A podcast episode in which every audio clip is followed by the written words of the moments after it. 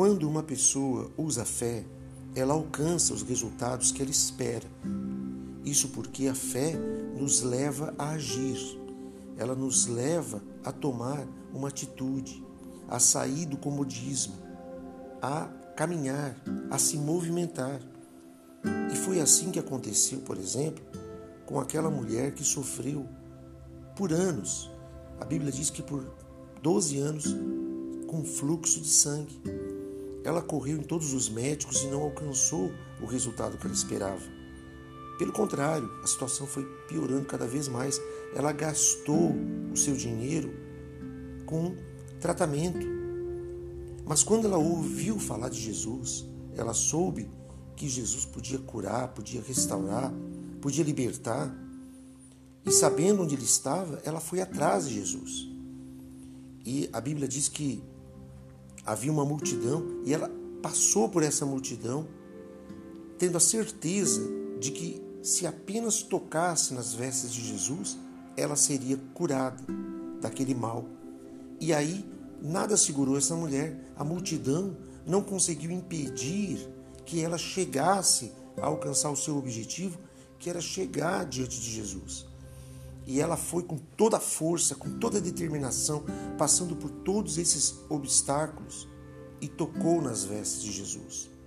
E naquele momento, a Bíblia diz que o próprio Senhor Jesus percebeu que alguém havia tocado em suas vestes, apesar de toda aquela multidão em volta dele, porque ele viu que saiu poder.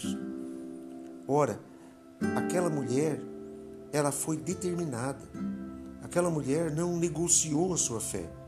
Ela não permitiu que a dúvida se instalasse em seu coração, nos seus pensamentos.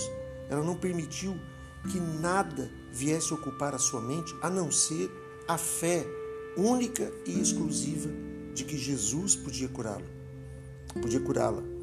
Então, o Senhor Jesus, ao ver a situação, ao observar que havia saído o poder, diz nas Escrituras que o Senhor Jesus se voltou para aquela mulher e disse: Filha, a tua fé te salvou. Vai em paz e ser curada deste teu mal.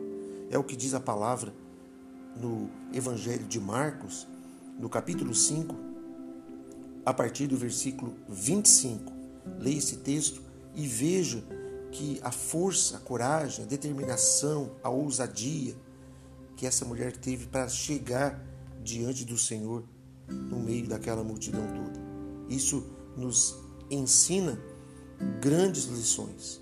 Por isso, use a fé, exerça a sua fé na palavra de Deus, naquilo que está escrito, e não permita que nada, nem ninguém, venha roubar aquilo que é mais precioso na nossa vida, que é a nossa fé.